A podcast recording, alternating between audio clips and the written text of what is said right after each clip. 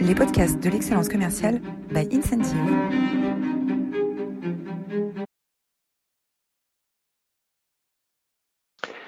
Bonjour à tous, bienvenue dans cette nouvelle édition des masterclass de l'excellence commerciale où nous allons parler du rôle de l'entreprise dans la lutte contre le réchauffement climatique. Le sujet, c'est dérèglement climatique, l'entreprise peut-elle être la solution? Et nous avons l'immense plaisir euh, de recevoir aujourd'hui euh, un, grand ami de d'Incentive, puisque c'est un des cofondateurs d'Incentive, Simon Vandendrich, qui est euh, aujourd'hui à la tête de Chaka, une entreprise spécialisée dans l'immobilier durable. Bonjour Simon.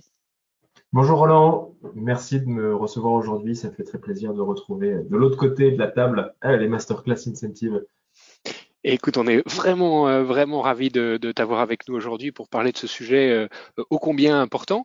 Alors, merci à tous euh, de votre fidélité. Vous êtes toujours aussi formidables. La semaine dernière, vous étiez près de 500 inscrits alors sur GoToWebinar, plus une centaine d'inscrits sur LinkedIn, puisque maintenant les webinars, les masterclass de l'excellence commerciale sont disponibles aussi sur LinkedIn Live pour écouter Jacques Attali et Julie Martinez sur leur ouvrage Faire réussir à la France, où ils nous ont parlé euh, d'économie de la vie.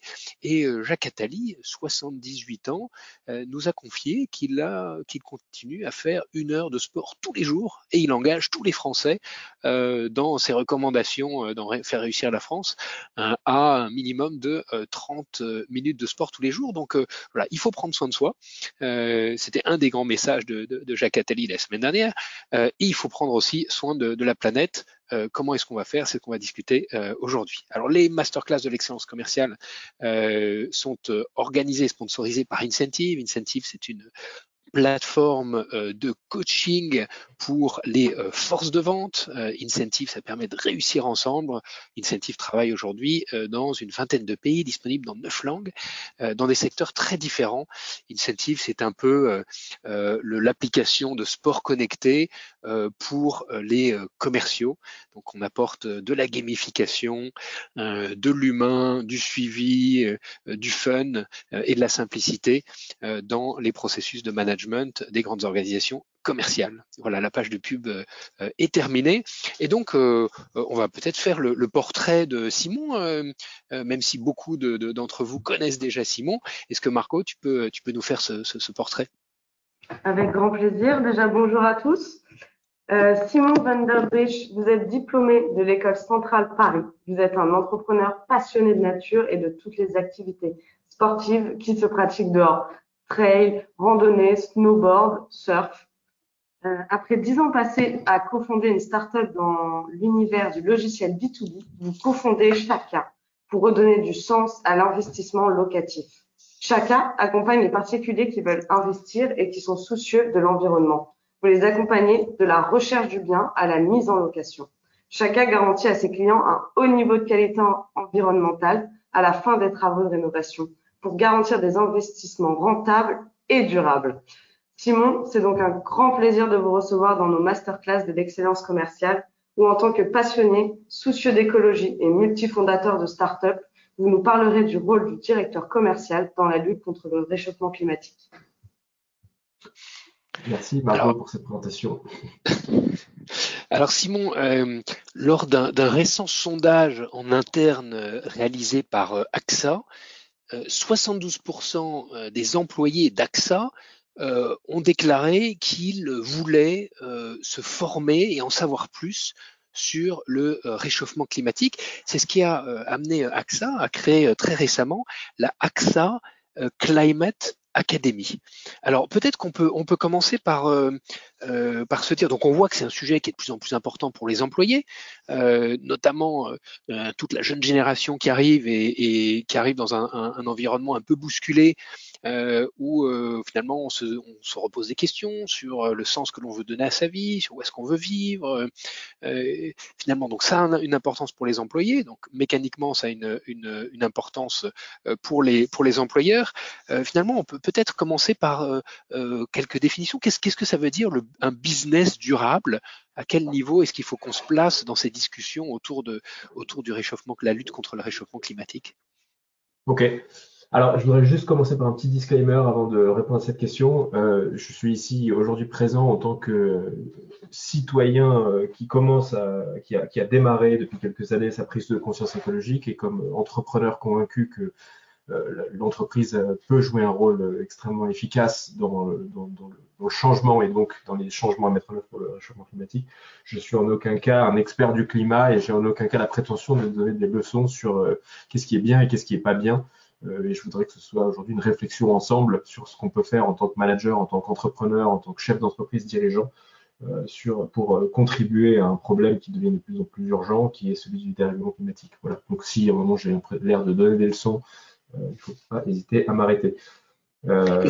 Et, merci de cette, introduction parce que euh, on, a tous, je pense, aujourd'hui la conviction euh, que la solution va pas venir des, grands professeurs tout en haut, hein, parce que les grands professeurs, ils sont euh, souvent inaudibles, même les plus prestigieux, et que la solution, elle va venir de chacun d'entre nous en tant que citoyen. Euh, et donc, je pense qu'on place là dès le début la discussion au bon niveau dans, ces, dans, cette, dans cet entretien. Donc, donc merci. Donc, comment est-ce que qu'est-ce que ça veut dire business durable? Où est-ce est qu'il faut qu'on place la, la, la discussion aujourd'hui? Alors, pour moi, il y a, euh, pour m'intéresser au sujet depuis un moment, je, je, distingue aujourd'hui, et il y, a, il y, a, des experts qui ont à peu près le même genre de, de niveau de distinction, je distingue à peu près quatre niveaux aujourd'hui dans le, dans le business. Euh, le, de, on va dire de conscience euh, écologique et de conscience de l'impact et du rôle du business vis-à-vis -vis de, l'environnement, de la planète et de la société. Le premier niveau, c'est le niveau, on va dire, euh, rien à faire, business as usual, c'est-à-dire c'est pas notre problème. Et en fait, bah ouais, l'écologie, il y a des problèmes, il y a des difficultés, mais c'est le rôle des gouvernements, c'est le rôle d'autres gens, des scientifiques, et c'est pas le nôtre. Donc on fait rien. Et je pense qu'il y a encore pas mal de business aujourd'hui, de managers, de directeurs, de dirigeants qui sont un peu dans cet état d'esprit-là, hein, se dire c'est pas tellement mon problème et j'ai pas tellement le, rôle à jouer là-dedans. le, premier niveau, on va dire, de prise de conscience, c'est euh, un niveau que j'appelle conscience, c'est-à-dire l'entreprise a conscience qu'il y a quelque chose, il y a des choses à faire, euh, qu'il faut agir pour euh, lutter contre le dérèglement, le réchauffement climatique, euh, qu'il faut mener des actions, mais l'entreprise sait pas trop comment, et au final, elle se dit bon, euh, la chose la plus simple que je puisse faire, c'est d'investir, d'investir une partie de mes profits pour des causes associatives ou autres qui contribuent à, lutter contre le dérèglement du réchauffement climatique ou à lutter euh, à plus large mesure contre les inégalités sociales. Euh, et donc, c'est typiquement l'exemple du 1% pour la planète, c'est de dire, en fait, je suis une entreprise purement à profit, je suis une entreprise qui est à fond dans le système capitaliste, mais j'ai conscience qu'il faut faire quelque chose, donc je prends une petite partie de mes profits pour les restituer. Euh, c'est mieux que rien. Je pense pas suffisant aujourd'hui, mais mieux que rien. Euh, le deuxième niveau, enfin le, troisième niveau, c'est de conscience, c'est le niveau que j'appellerais durable là, l'entreprise commence à se dire euh, bah, comment est-ce que je peux, euh, comment est-ce que mon business peut euh, limiter au maximum son impact et que mon activité économique peut limiter au maximum son impact sur l'environnement et éviter d'être un poids sur les ressources naturelles de la planète et éventuellement sur les ressources sociales. Donc là, l'entreprise commence à faire évoluer son business model, ses opérations, on va dire, pour qu'elles soient de plus en plus respectueuses de l'humain et de la planète. Et le quatrième niveau, qui est encore rare aujourd'hui, mais qui, dont un certain nombre d'experts, d'économistes commencent à parler, c'est le niveau qui est, qu'on appelle, je crois, régénératif, régénératif distributif. Et là, c'est dire comment est-ce que l'entreprise peut, euh, au même titre que dans les écosystèmes naturels, que l'entreprise peut, de par son activité, contribuer favorablement euh, à la planète. Donc, c'est pas limiter son impact, c'est avoir un impact favorable. Et donc, c'est typiquement des entreprises qui vont euh, se dire, en fait, au lieu de sourcer des matières premières euh, bah, comment est-ce que je peux sourcer des matières premières qui soient des déchets d'autres activités? Si j'ai par exemple un, un site d'une usine et comment est-ce que par exemple je peux replanter des arbres sur le site de cette usine pour que le bilan net du site de l'usine soit favorable et qu'il il transforme du CO2 en oxygène en bilan net plutôt que d'avoir un bilan qui est émetteur de CO2. Donc là c'est vraiment de dire comment est-ce qu'on peut intégrer au mieux l'entreprise et l'activité économique dans l'écosystème naturel et humain de telle sorte à ce que ce soit même pas un poids limité, mais que ce soit un acteur euh, régénératif. Au même titre qu'un arbre dans une forêt, bah, au final, il est contributif euh, à lui tout seul euh, et il consomme du CO2 pour rejeter de l'oxygène. Donc c'est vraiment le quatrième niveau, qui est encore rare aujourd'hui, mais on voit un certain nombre d'entreprises, d'entrepreneurs qui commencent à, avancer dans cette direction-là. Donc voilà ce que, dans la notion de business durable, je pense qu'il y a quatre niveaux. Dans le fond, c'est de se dire comment est-ce qu'on peut avoir une activité économique qui est nécessaire dans la société qu'on connaît aujourd'hui, parce qu'aujourd'hui l'économie c'est le développement, le, développement humain, social, sociétal, c'est l'emploi, c'est voilà, c'est nécessaire. Donc aujourd'hui on peut pas imaginer une société sans activité économique, mais le business durable, c'est de se dire comment est-ce qu'on peut avoir une activité économique qui soit à la fois contributive, favorable, mais qui soit pas un poids énorme sur les ressources à disposition, qui sont les ressources naturelles planétaires et les ressources humaines. Donc sur ces niveaux de conscience, hein, premier niveau, euh, euh, j'allais dire, on est, on est au courant et, on veut faire un effort. Euh, deuxième, deuxième niveau, on commence à transformer les comportements. Et puis troisième niveau, on innove et on transforme le business model pour être, pour être plus vertueux. Comment est-ce qu'on fait pour mesurer l'impact en tant qu'entreprise de son, de son, de, son, de, de, de, de, ses, de efforts, de ses avancées avec, avec ses collaborateurs? Alors, c'est une excellente question et je pense que euh, aujourd'hui, euh, euh, c'est un peu le cœur du sujet, le cœur du, problème, entre guillemets, et de la solution. C'est qu'aujourd'hui, la, la mesure unique du succès d'une économie, du succès d'une entreprise, elle est, elle est purement économique. Hein. Une économie, elle se mesure en, pourcentage de croissance de PIB et une entreprise, on la mesure, bah, on mesure son succès et sa performance par un résultat économique. Et donc la mesure est au cœur du problème. C'est-à-dire que bah, puisqu'on ne regarde que ça, le reste est un peu négligé. Euh, et euh, il est clair que le, changement de mesure sera, une solution. Euh, c'est pas du tout, c'est pas du tout quelque chose qui est simple. clairement, on voit, des entreprises, notamment certaines entreprises qui sont labellisées Bicorp, qui commencent à produire des rapports annuels qui ne sont plus uniquement des rapports annuels économiques, mais qui incluent toute, une série d'autres indicateurs dans deux grandes familles, hein, qui sont des indicateurs euh, sociaux et des indicateurs environnementaux, euh, pour être évalués et pour être jugés sur ces, indicateurs. et clairement, bah, pour mesurer efficacement ces éléments-là, dans les indicateurs environnementaux, il faut essayer d'évaluer l'impact de l'entreprise en termes d'émissions de, CO2 et en termes de réduction de ces émissions, voire de compensation euh, pour passer euh, sur le fameux net zéro, euh, où finalement l'entreprise a, plus de contributions positives que négatives. et puis sur les impacts sociaux, sociétaux, il s'agit d'indicateurs assez classiques de on va dire d'égalité, de transparence en termes de rémunération, de, limiter les niveaux, les écarts de rémunération, de s'assurer qu'on n'exploite pas un certain nombre, une certaine catégorie de, d'employés ou de, partenaires. Je pense notamment au business model un peu d'ubérisation, où on sait que derrière, euh, pour avoir le service à un prix, euh, compétitif, on a des, collaborateurs qui sont, enfin des collaborateurs ou des freelance, euh, des auto-entrepreneurs qui travaillent dans des conditions plus que discutables. Voilà, c'est ce genre d'indicateur-là qu'il faut mettre en place. Après, euh, il faut regarder du côté des entreprises de type Bicorp les, les, bilans annuels qu'elles produisent parce que c'est très intéressant euh, en termes d'indicateurs qu'elles incluent dans ces bilans annuels qui sont uniquement des indicateurs euh, économiques purs et durs. Après, du point de vue opérationnel, pour revenir à quelque chose de plus concret, peut-être pour des, managers, des dirigeants qui nous écoutent aujourd'hui, notamment dans l'univers commercial, peut-être choisir un ou deux indicateurs simples qui sont facilement mesurables dans le quotidien, mais dont on sait qu'ils ont un impact très fort euh, sur les enjeux écologiques. Euh, ça peut être une manière de les mettre au cœur des préoccupations des équipes sans rentrer dans les à gaz du bilan annuel.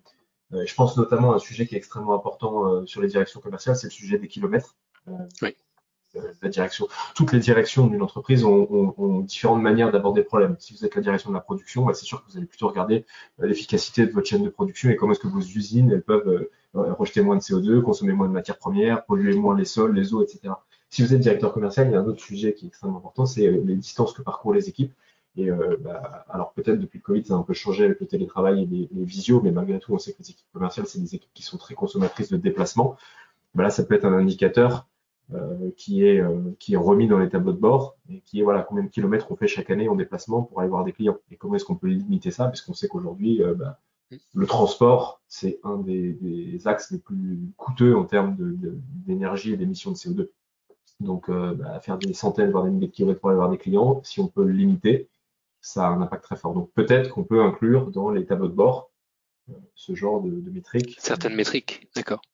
Alors, il y a, des agences, il y, a des, agences qui permettent de faire euh, un, bilan carbone. Hein, il y a un certain nombre d'agences certifiées par le par l'ADEME, euh, l'agence gouvernementale pour la transition écologique. Euh, ça coûte entre 5 000 et 12 000 euros hein, pour une, grosse PME de quelques centaines de personnes. C'est remboursé d'ailleurs à 70% par l'ADEME. Donc ça, c'est des bilans carbone finalement qui sont assez exhaustifs, qui est une vraie démarche d'entreprise, qui est plutôt dans le euh, euh, à, destination euh, des directions générales et des actionnaires. On voit que ces bilans carbone, ils sont souvent, les, collaborateurs ont du mal à s'approprier. Et, ce que j'aime bien dans notre discussion aujourd'hui, c'est que on va parler un, peu moins de, du leadership et du comité de direction et un peu plus d'engagement euh, et Dieu sait que euh, chez, chez, Incentive, on, aime parler d'engagement euh, et de motivation. Comment est-ce qu'on engage les collaborateurs et notamment les commerciaux dans cette démarche collaborative finalement de, de faire des efforts à, son niveau. Et l'exemple que tu cites là sur les kilomètres et se dire, bah, je vais mettre un indicateur sur le nombre de, kilomètres parcourus. Euh, c'est un premier pas vers une sensibilisation, euh, une sensibilisation collective. Euh, qu'est-ce que euh, euh, est-ce qu'il y a des changements à apporter dans les organisations pour euh, s'orienter vers des modèles, des, modèles plus durables? Alors, je pense qu'il y a un changement de fond, et c'est une théorie qui commence à être de plus en plus défendue par certains économistes. il y a un changement de fond à apporter dans la mentalité des organisations, que ce soit des entreprises ou même des gouvernements. Et on voit aujourd'hui que depuis euh, une petite centaine d'années, depuis les années 30 environ, on, on, regarde tout à, l'aune de euh, la croissance économique. C'est la croissance économique qui est euh, le, levier qu'on regarde. Et, et tous les nouveaux gouvernements se disent bah, si je fais plus de croissance économique, je vais résoudre tous mes problèmes de chômage, de, euh, de, dette. En fait, de dette, etc. Et en fait, on se rend compte depuis au moins 30 ou 40 ans que ça marche plus du tout. Euh, le chômage, il baisse pas, la dette, elle baisse pas. Enfin, ouais, ça, ça fonctionne pas. Par contre, ce dont on se rend bien compte, c'est que bah, cette croissance à tout va, elle a des conséquences qui sont dramatiques sur, sur l'environnement. Si on regarde les, les évolutions climatiques, les, les, dérèglements climatiques principaux euh, et les, dérèglements naturels, on va dire, euh, principaux, ils ont eu lieu dans les 40-50 dernières années. Euh, je crois qu'il y, a quand même des chiffres qui sont un peu flippants, hein, de se dire que on a, éliminé 60% des, animaux, enfin des, espèces naturelles, enfin des, individus dans les espèces naturelles, on a éliminé 60% en 40 ans. C'est juste monstrueux comme, comme changement. Donc, on voit que cette logique de croissance à tout va, elle trouve ses limites. C'est-à-dire que non seulement elle ne résout plus les problèmes qu'elle que, que, est censée résoudre, mais en plus elle a un, poids euh, sur l'environnement et la planète qui est plus tenable.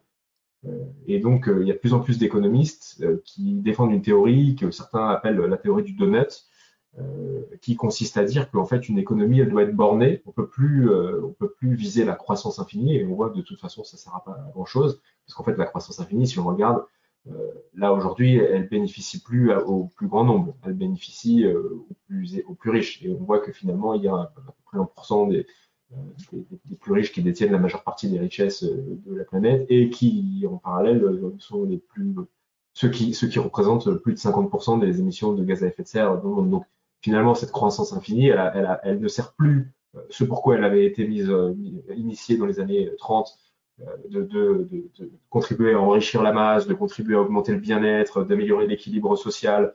Euh, elle n'arrive plus à répondre à cet enjeu-là. Euh, en revanche, elle contribue que à enrichir le pourcent des plus riches. Donc, ça fonctionne plus et ça tient plus ses promesses. Donc, il y a des économistes qui disent voilà, il faut arriver vers une logique d'économie bornée qui se borne entre deux, deux niveaux, un niveau bas, un, fondement, un fondement social, et un niveau haut qui est les limites écologiques euh, imposées par la planète. Euh, et, globalement, l'idée ce serait qu'une entreprise, qu'une économie doit se développer de manière à, respecter des minima qui sont essentiellement des minima sociaux et à garantir bah, à ses salariés, à ses clients, à, ses partenaires des minima en termes de, revenus, en termes d'accès à, un certain confort, à des ressources naturelles vitales, d'alimentation, d'habitation, d'eau, de, etc.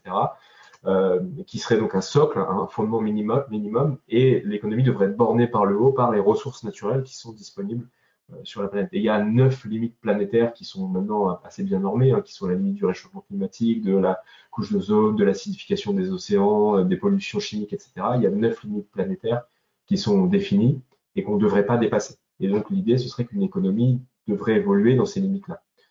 Ce qui, qui, est un changement radical de mentalité qui est pas simple du tout pour des, gens qui, enfin, tous les gens qui travaillent aujourd'hui dans les entreprises sont des gens qui sont nés et qui ont grandi dans cette logique de croissance. Et, moi, moi, le premier, hein, donc c'est très difficile de sortir de cette logique-là, de se dire comment est-ce qu'on peut repenser l'entreprise pour plus viser la croissance à tout prix, mais viser une croissance saine ou même un état finalement d'équilibre sain euh, ou euh, qui permet à la fois de, bien faire vivre ses collaborateurs, ses clients, etc., et à la fois de respecter des limites euh, environnementales et de ne pas viser une croissance infinie. Tu, parlais de théorie du, tu parlais de théorie du donut.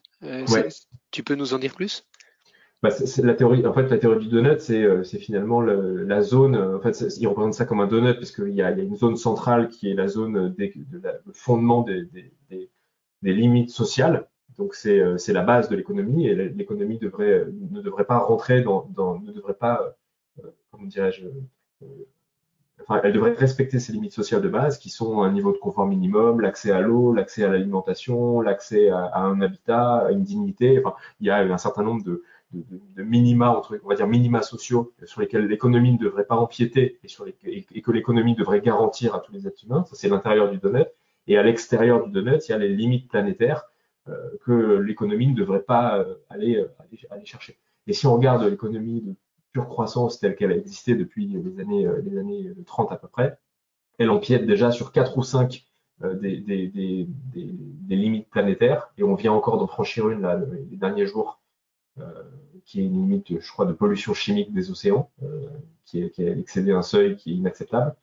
Euh, et en parallèle, euh, on voit aussi que sur le, socle de l'économie, les minima sociaux, il y a plein de minima qui ne sont pas respectés. Euh, et il y a énormément de gens sur la planète encore aujourd'hui qui ne bénéficient pas des bienfaits de l'économie, telle qu'elle existe aujourd'hui. Donc cette théorie du donut, c'est de dire voilà, créer une économie qui évolue entre ces deux bornes pour respecter à la fois l'humain et les minima sociaux et à la fois les limites qui nous sont imposées par la planète, parce que de toute façon, ces limites de la planète, on ne peut pas les, franchir.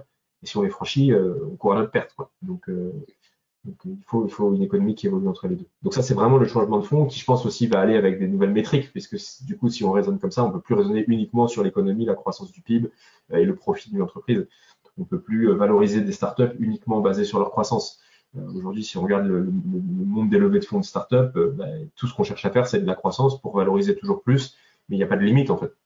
Mais si on regarde dans la nature, il n'y a aucun organisme qui croît de manière infinie un arbre, il arrête de grandir à un moment, un humain, il arrête de grandir à un moment. Et dans la nature, quand il y a un organisme qui essaye de grandir de manière infinie euh, sans s'arrêter, euh, ça s'appelle un cancer, quoi. C'est pas forcément une bonne chose. Donc l'idée, c'est comment est-ce qu'on peut construire une économie qui soit euh, consciente et respectueuse de certaines limites, ce qui n'est pas trop le cas aujourd'hui. Donc là, tu nous as emmené vraiment dans le à un haut niveau de compréhension de de, de, de, de, ces enjeux finalement et, et, et comment est-ce qu'on place euh, notre économie et nos, et nos entreprises à l'intérieur du, du, donut. Euh, si on essaie de, de redescendre euh, finalement à, à, à, notre quotidien et au quotidien de tous les, les, les chefs d'entreprise et directeurs commerciaux qui nous écoutent, quel est le rôle du manager dans cette, dans, dans cette démarche et qu'est-ce qu'on peut faire voilà, au quotidien pour essayer d'avancer et contribuer à, à un monde plus respectueux? Alors, je pense que la question, elle est liée à se dire euh, qui va être responsable du changement, en fait. Globalement, le changement, il peut s'opérer à trois niveaux. Il peut s'opérer au niveau des individus, il peut s'opérer au niveau des entreprises, euh, et il peut s'opérer au niveau des, on va dire, des États, des gouvernements. la question, c'est euh, de qui est-ce qu'on attend le changement, quoi. Euh, on peut se dire, euh, bah, c'est le rôle des gouvernements, c'est pas ma faute et donc euh, je m'en occupe pas. on peut se dire, c'est le rôle des entreprises et donc j'attends que les entreprises fassent quelque chose. Ou on peut se dire, c'est mon rôle à moi en tant qu'individu de faire changer les choses. Ça peut paraître extrêmement décourageant parce que globalement, les objectifs, c'est quand même de diviser par deux d'ici 8 ans les émissions de gaz à effet de serre. et globalement, le français moyen, il consomme 12 tonnes de CO2 équivalent par an, alors que ça devrait être à 2. Donc, euh, pour respecter la planète, il faudrait diviser par 6 euh, nos émissions de CO2 équivalent. Euh, donc, c'est juste monstrueux. Donc, à, l'échelle individuelle, ça peut paraître hyper décourageant de se dire, mais qu'est-ce que je vais faire moi à mon échelle pour changer ça? Autant attendre que les gouvernements ou que les entreprises fassent quelque chose parce qu'elles ont, elles, ont, elles ont l'impact. moi, je suis convaincu que le, le plus fort impact, il peut avoir lieu dans les entreprises. Finalement, l'entreprise, c'est là, enfin, c'est là où on a le pouvoir d'action. C'est la communauté dans laquelle on a le pouvoir d'action le plus fort, puisque c'est la communauté dans laquelle on investit quand même entre 8 et 10 heures de travail par jour, tous, enfin beaucoup en tout cas. Euh, c'est la communauté où il y a lequel, dans laquelle il y a le plus de moyens financiers d'action. Donc, je pense que l'entreprise est vraiment un endroit où il y a un pouvoir d'action qui est colossal. Et il n'y a qu'à regarder les changements qui ont eu lieu dans les 50 dernières années pour voir à quel point l'entreprise privée a un pouvoir de faire bouger le monde qui est juste dingue. Euh, on l'a fait de manière un peu incontrôlée et pas forcément respectueuse de, la planète sur laquelle on vit, mais en tout cas, on a fait des changements de dingue en quelques dizaines d'années. Après, la question, c'est qu'est-ce qui fera changer l'entreprise? Et pour moi, ce qui fera changer l'entreprise, bah, il y aura effectivement certaines directives gouvernementales qui imposeront aux entreprises des limites et des, quotas et des indicateurs à respecter. Mais derrière, je pense que ce qui fera le plus changer l'entreprise, c'est les individus. Et, et c'est aussi les individus qui feront changer les gouvernements. Finalement, les individus, à la fois en tant que citoyens et en choisissant pour qui ils votent, en choisissant de manifester ou de faire savoir leur mécontentement sur certains sujets vis-à-vis de leur gouvernement, ils feront changer les gouvernements plus vite. Et les individus, en tant que collaborateurs et clients des entreprises, euh, feront changer les entreprises de l'intérieur euh, en imposant des nouvelles exigences. Donc, je pense qu'il est là le rôle des managers au quotidien. Euh, il est de, travailler sur les individus et en tant que manager, on a quand même a un pouvoir formidable auprès d'une équipe, euh, en fonction de son niveau de manager, auprès d'une équipe de quelques personnes, voire de quelques dizaines ou quelques centaines de personnes, on a un pouvoir extraordinaire d'influence. Euh, et je pense que c'est le rôle principal du manager, à la fois quand on réfléchit au rôle d'un manager en tant que coach, c'est d'influencer ses collaborateurs pour les faire grandir, pour les faire évoluer, pour les faire se remettre en question du point de vue professionnel. Mais donc le manager peut aussi avoir une influence forte sur les collaborateurs en tant que dans, leur prise de conscience euh, écologique. Euh, donc je pense que le rôle au quotidien, il est vraiment là. Il est d'éveiller les consciences. Euh, et, je pense qu'il y a une vraie opportunité pour les managers de développer leur propre conscience, leur propre prise de conscience écologique pour être capable de transmettre à leurs équipes derrière et de travailler avec leurs équipes sur de la prise de conscience. Euh, il y a un outil qui est extrêmement intéressant qui s'appelle la fresque du climat que moi j'ai fait à titre perso avec des amis, mais qui est en train de se développer, de se répandre beaucoup. Alors je crois que pour les entreprises, il faut payer une petite contribution, mais c'est raisonnable. Et c'est vraiment un, outil qui peut être formidable à faire en équipe, qui est pas du tout dans le jugement et dans le blâme de dire qui est bon, qui est pas bon, mais plus dans une prise de conscience de euh, qu'est-ce qui se joue à l'échelle écologique et quels sont les changements euh, qui s'opèrent et pourquoi est-ce qu'en fait un degré de plus sur la planète, ça peut avoir des conséquences absolument désastreuses et, comment est-ce qu'on peut faire pour chacun pour, le résoudre.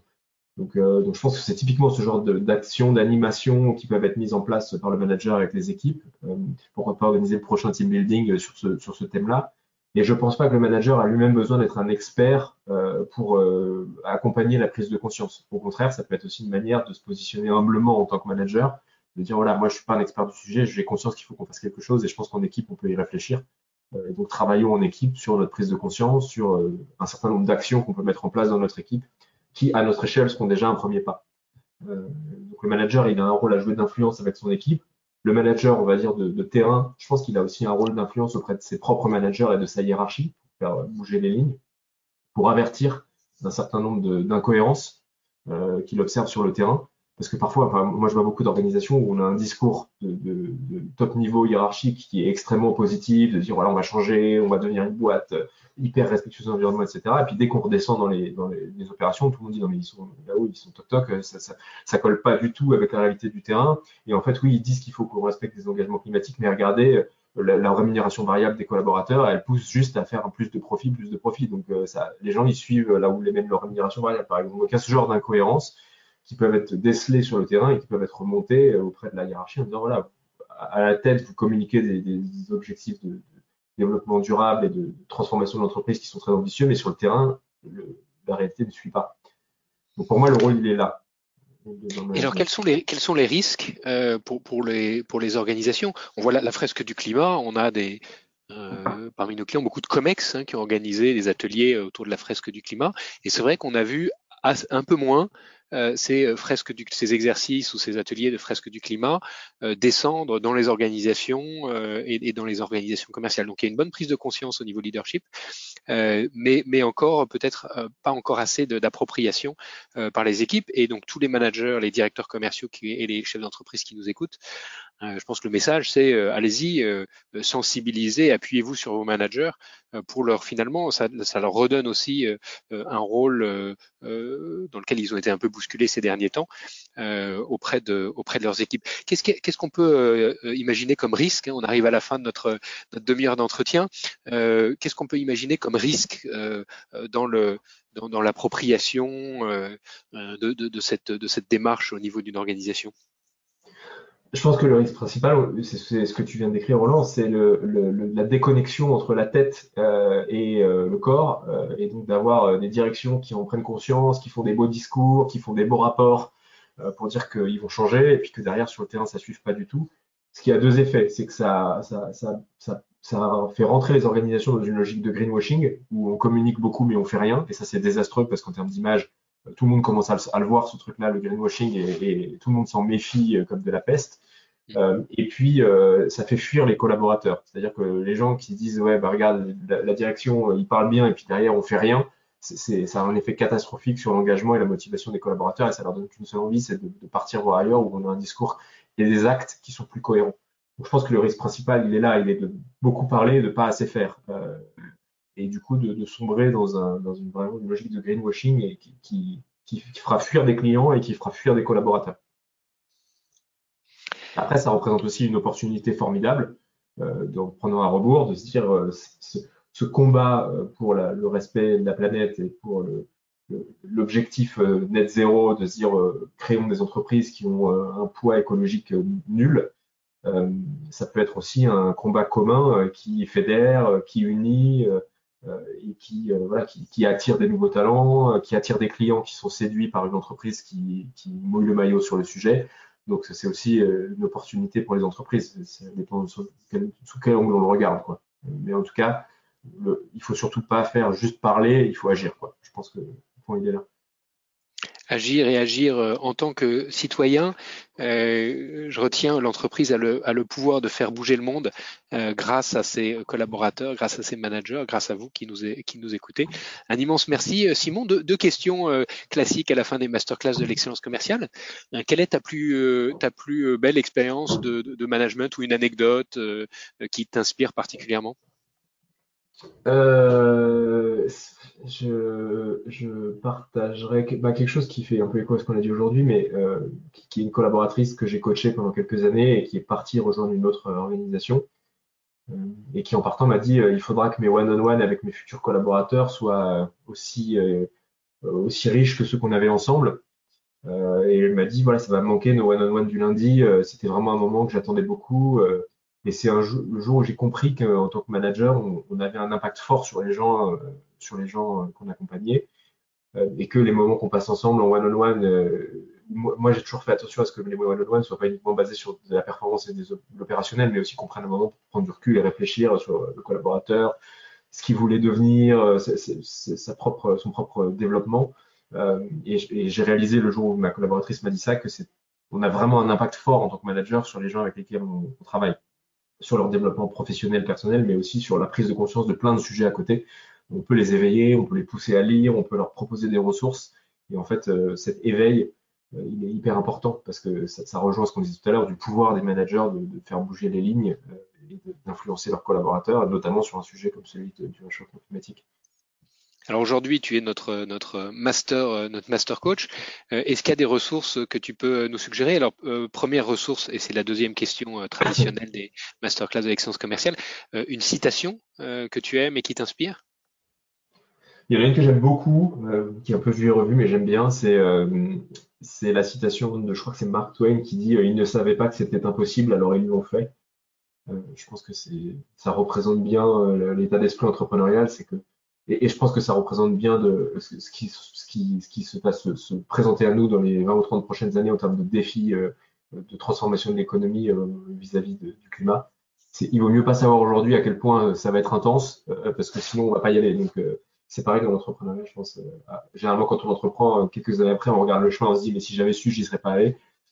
et pourtant, on l'a fait, quoi. Donc, Merveilleuse conclusion pour cette, euh, cet entretien. Ils ne, ils ne, savaient pas que c'était impossible, alors, euh, alors ils l'ont fait. Euh, quelques euh, idées bonus, hein, quelques idées bonus. L'entreprise responsable et vivante de Louise Brownways, édité en 2019. Euh, euh, un, un, outil pour faire son, son bilan carbone, hein, euh, faire le bilan carbone, faire le test. Vous pouvez faire le test à plusieurs. Encore une fois, ces bilans. Cet outil, il est vraiment vraiment intéressant parce que à, faire même pour soi-même, hein, parce que ça permet vraiment de réaliser à quel point on est loin du compte, même si on fait déjà des efforts, qu'on mange plus de viande, qu'on prend pas beaucoup l'avion, que et ben on voit que le résultat il est quand même loin du compte quoi. Euh, mais moi je, je l'ai fait en, en ayant l'impression d'être déjà bien et en fait je suis encore assez loin du compte quoi. Et je me dis waouh, comment je peux optimiser plus C'est pas simple, quoi. Vraiment, euh, c'est pas simple. Donc, euh, c'est un bon outil à faire pour prendre conscience et réfléchir à, son impact et les changements qu'on peut mettre en place dans sa propre vie déjà. Euh, nos gestes, nos gestes climat, nos gestes climat, le site sur lequel il faut se précipiter à la fin de cette masterclass. le résumé, hein, le résumé du, du, du, du, rapport du sixième rapport du GIEC. Euh, le GIEC, c'est pas une organisation gouvernementale, c'est pas euh, un lobby. Euh, le GIEC, c'est juste un, un, groupement, un groupe d'experts qui sont répartis un peu partout sur la planète et qui partagent, qui partagent leurs, leurs, analyses scientifiques. Donc vraiment à lire comme un outil de, de référence à partisans, bien sûr. et puis dernière euh, euh, dernière euh, suggestion, un article, Agir pour le climat, pourquoi et comment. voilà, de, de Jacques Attali. et puis, et puis bien sûr, si vous voulez investir dans l'immobilier durable, vous pouvez contacter les équipes de Chaka. Euh, voilà pour euh, des, investissements. Euh, à partir de combien est-ce qu'on peut investir dans l'immobilier durable aujourd'hui, Simon? Aujourd'hui, les projets qu'on propose démarrent à peu près à 200 000 euros. le projet global, donc c'est pas le client ne paye pas 200 000 euros de sa poche puisqu'il y a un crédit immobilier, donc ça représente à peu près 20 ou 30 000 euros d'apport personnel. Donc à partir de 20 ou 30 000 euros, voilà, vous pouvez faire du bien à la planète et du bien à votre portefeuille euh, en contactant les équipes de euh, chacun. Un immense merci euh, Simon pour, pour cet entretien. Si tu as encore quelques minutes, on sera ravi de, de te garder pour les, les, questions de nos auditeurs. Avec grand plaisir. Que vous pouvez poser directement sur l'interface de GoToWebinar et Margot nous les transmettra. Margot, est-ce qu'on a quelques questions de nos auditeurs déjà? Tout à fait, on en a reçu quelques-unes. Euh, la première, quel bilan carbone de l'entreprise peut être pris en charge par l'ADEME et comment en faire la demande?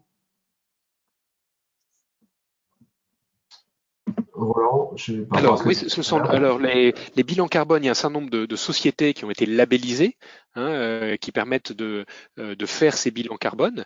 Euh, vous allez sur internet et vous trouverez dès que vous cherchez bilan carbone, vous aurez tout un tas de publicités qui vous pousseront les services de ces entreprises. et c'est ensuite 70% de, du montant des frais hein, qui, qui, oscille entre 5 000 et 15 000 euros euh, pour une grosse PME hein, un peu moins pour une TPE. Euh, euh, ces frais sont remboursés à 70% pour l'ADEME. Euh, le, mode de remboursement, euh, les, prestataires vous le vous, le donneront. Je, je les ai pas en tête. merci. Quelqu'un d'autre qui dit la fresque du climat m'intéresse beaucoup. Pouvez-vous m'en dire plus, s'il vous plaît? Alors la fresque du climat, c'est un atelier euh, participatif qui dure à peu près deux heures, trois heures, dans lequel on se réunit à une petite dizaine de personnes, un peu moins. Enfin, ça, correspond vraiment à, une équipe, une petite équipe de 7-8 personnes. Euh, et avec un animateur, il y a, plein d'animateurs euh, à bénévoles qui sont qui deviennent certifiés fresque du climat, donc qui sont capables d'animer. Et en fait, l'idée pendant entre deux et trois heures, c'est de collectivement prendre conscience sous la forme un petit peu d'un jeu. Hein. on essaye de reconstituer ce qui se passe euh, au niveau réchauffement climatique. Donc on essaie de se dire voilà quelle, est l'origine du réchauffement climatique, quelles activités humaines ont le plus d'impact, et puis chacun réfléchit, propose, et puis à la fin il y a les solutions qui sont dévoilées, et ça permet à la fin d'avoir une vision globale sur euh, comment les activités humaines impactent euh, la planète et génèrent euh, du, des émissions de gaz à effet de serre et donc du réchauffement climatique, quelles sont les conséquences à court terme, à moyen terme, notamment aussi vis-à-vis -vis des scénarios proposés par les rapports du GIEC, où est-ce qu'on en est aujourd'hui et où est-ce qu'on va? Et puis derrière, ça permet de prendre un moment pour réfléchir collectivement et se dire autour de la table, qu'est-ce qu'on peut faire chacun dans sa vie perso, dans sa vie pro, bah, pour réduire ses émissions. Et il y a des pistes qui sont proposées. Donc c'est vraiment l'atelier collaboratif pas du tout dans le jugement, mais vraiment dans la prise de conscience collective, c'est hyper intéressant. Il faut aller sur le site Fresque du climat euh, et demander à participer à une fresque. Euh, quand c'est fait pour l'entreprise, je sais qu'ils demandent une petite participation financière. C'est fresqueduclimat.org. Euh, merci. une autre. quel est pour vous le budget idéal à allouer en entreprise pour lutter contre le réchauffement climatique et notre bilan carbone? Euh, c'est une très bonne question. Euh, très bonne question. Je ne sais pas si réfléchir en termes de budget. moi, j'aurais peur que réfléchir en termes de budget et dire OK, on met euh, X% de notre, chiffre d'affaires pour lutter contre le réchauffement climatique, ça, ça pousse finalement dans une dynamique de greenwashing, quoi. De se dire bon bah OK, on a un budget, qu'est-ce qu'on en fait? Bah on va faire un rapport et deux réunions pour dire que qu'on y travaille, quoi. Euh, pour moi, la lutte contre le, le dérèglement climatique et l'impact de l'entreprise sur le dérèglement climatique, ça doit être une transformation interne assez profonde euh, du business model, de l'activité, euh, de, beaucoup de fonctionnement de l'entreprise. Donc, je ne sais pas si ça se résonne en termes de, budget. J'ai du mal à le concevoir comme, un budget aujourd'hui. Je sais pas, Roland, ce que tu en penses, mais. Euh, ce, qu'on peut établir, euh, c'est des ordres de grandeur de budget pour sensibiliser ses collaborateurs. Parce que, comme tu disais tout à l'heure, Simon, euh, le sujet est très vaste. il est à plusieurs niveaux. Il y a des niveaux juste de ton premier niveau, j'ai conscience et je fais un don à une association qui est un peu du greenwashing. Le deuxième niveau, qui est une prise de conscience et l'évolution des comportements au quotidien. Là, je pense qu'on peut mettre des budgets à la fois pour faire son bilan carbone, et on en a parlé, on vient d'en parler tout à l'heure. Et puis ensuite, faire des actions de sensibilisation euh, complémentaires comme euh, l'école du le, Climate School de euh, d'AXA. il y a une, une, autre initiative à Londres. Il y a une, une entrepreneuse qui s'appelle Sophie Lambin qui a créé la Climate School, hein, qui est aussi là pour sensibiliser les collaborateurs à l'importance du climat. et là, les budgets, c'est de l'ordre de quelques centaines d'euros par collaborateur. et puis ensuite, il y a les, les, les, les transformations, l'innovation de business model. Et là, c'est c'est très dépendant du, business euh, de chaque entreprise.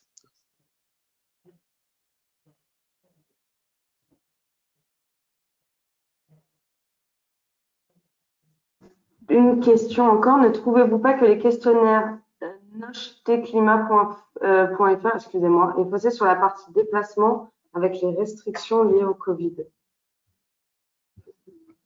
J'ai pas compris la question, Margot. Oui, je pense que, excusez-moi. C'est ce que les, est-ce que les questionnaires sont pas biaisés par le fait que nos comportements ont été euh, euh, bouleversés par le par le Covid? Oui, effectivement, et il faut sans doute prendre euh, des référentiels 2019 ou construire ces référentiels aujourd'hui pour être capable de mesurer les progrès qu'on fait au quotidien. C'est une, bonne remarque. Après, là-dessus, il y a, y, a, y a, quelque chose qui, que je trouve très intéressant, un peu alarmant mais intéressant, c'est que globalement, là, nos objectifs pour, pour être dans le scénario optimiste du GIEC, qui déjà est pas top top, mais qui est le plus optimiste, c'est, je crois qu'il faut qu'on baisse de 7,6% de nos émissions euh, par chaque année. Et euh, l'année Covid, où l'économie a été pratiquement arrêtée dans son intégralité pendant la moitié de l'année, on a baissé que de 6,7%. Donc euh, même en mode Covid où il se passe rien et tout le monde reste chez soi, on n'est pas encore dans les, objectifs. Donc ça, illustre l'urgence de faire quelque chose et l'ampleur du changement qui est nécessaire. Euh, enfin, une dernière question qui a été posée. Il faut agir en entreprise, oui, mais comment avez-vous des insights pour démarrer, pour se lancer? Bah, Je dirais que l'action en entreprise, euh, elle est la, première action qu'on peut entreprendre. Enfin, l'action la, plus simple, c'est la sensibilisation de ses collaborateurs si on est manager, de ses collègues, euh, et participer à la sensibilisation euh, peut être déjà un grand pas en avant en fait, puisque chaque personne sensibilisée va déjà commencer à, faire des efforts à titre personnel et puis sensibilisera derrière d'autres personnes. Et puis plus il y aura de gens sensibilisés, plus il y aura de poids euh, sur l'entreprise en tant qu'organisation. Euh, si tous les collaborateurs d'une entreprise sont extrêmement sensibilisés à l'impact de l'entreprise sur le, dérèglement climatique et, et font poids et font pression sur le management, sur la tête de l'organisation pour que ça bouge vite, ça bougera très vite. Euh, parce qu'une entreprise, elle n'a pas envie de perdre ses collaborateurs, euh, c'est son, capital, un de ses actifs les plus précieux. Donc je pense que la sensibilisation, c'est vraiment le premier pas Donc c'est se sensibiliser soi-même et sensibiliser peut-être ses collègues, ses collaborateurs via l'organisation d'ateliers, via le partage de ressources. Euh, c'est pour ça qu'on parlait de la fresque du climat, parce que la fresque du climat, c'est quelque chose qui est assez bien normé et qui c'est vraiment quelque chose qu'on peut proposer à des collègues ou à ses collaborateurs. Euh, c'est assez simple de, dire on va bloquer 2-3 heures pour y participer et, ça nous permettra de nous sensibiliser. Je pense que vraiment voilà la, chose, la, chose qu'on peut tous faire au quotidien, au-delà de changer ses propres habitudes pour essayer de limiter son propre impact sur l'environnement, la chose qu'on peut faire après ça, c'est de bah, prendre son petit bâton de pèlerin et essayer de sensibiliser autour de soi euh, ses collègues, ses amis, sa famille, ses managers, ses managers, euh, pour, y ait de plus en plus de monde qui soit sensible et que parce que ça c'est exponentiel quoi. Plus il y a de gens qui en parlent, plus il y en aura qui en parleront et plus ce sera exponentiel et plus on pourra aller vite à changer derrière. Simon, sur ces belles paroles, un immense merci pour cet entretien. C'était euh, réjouissant, rafraîchissant, euh, passionnant. Euh, l'entreprise a le pouvoir de faire bouger le monde. Nous avons tous une responsabilité sur sur ces sujets. On a parcouru la théorie du donut, les quatre niveaux de conscience, la fresque du climat, les risques et les opportunités. La plus belle opportunité, c'est d'attirer les meilleurs talents, d'attirer les meilleurs clients. Hein, en euh, contribuant efficacement à euh, cette lutte contre le réchauffement climatique. Donc oui, l'entreprise est une grande partie de la solution euh, au défi qui nous, qui nous attend. Un immense merci de nous avoir éclairés, de nous avoir engagés dans cette, dans cette réflexion, Simon. C'était un immense plaisir de te, de te recevoir aujourd'hui. Je vous donne à tous rendez-vous la semaine prochaine à 11h30 pour notre prochaine édition des masterclass de l'excellence commercial. Merci encore à tous de votre fidélité. Merci Simon. Merci pour l'invitation. Bonne journée à tout le monde.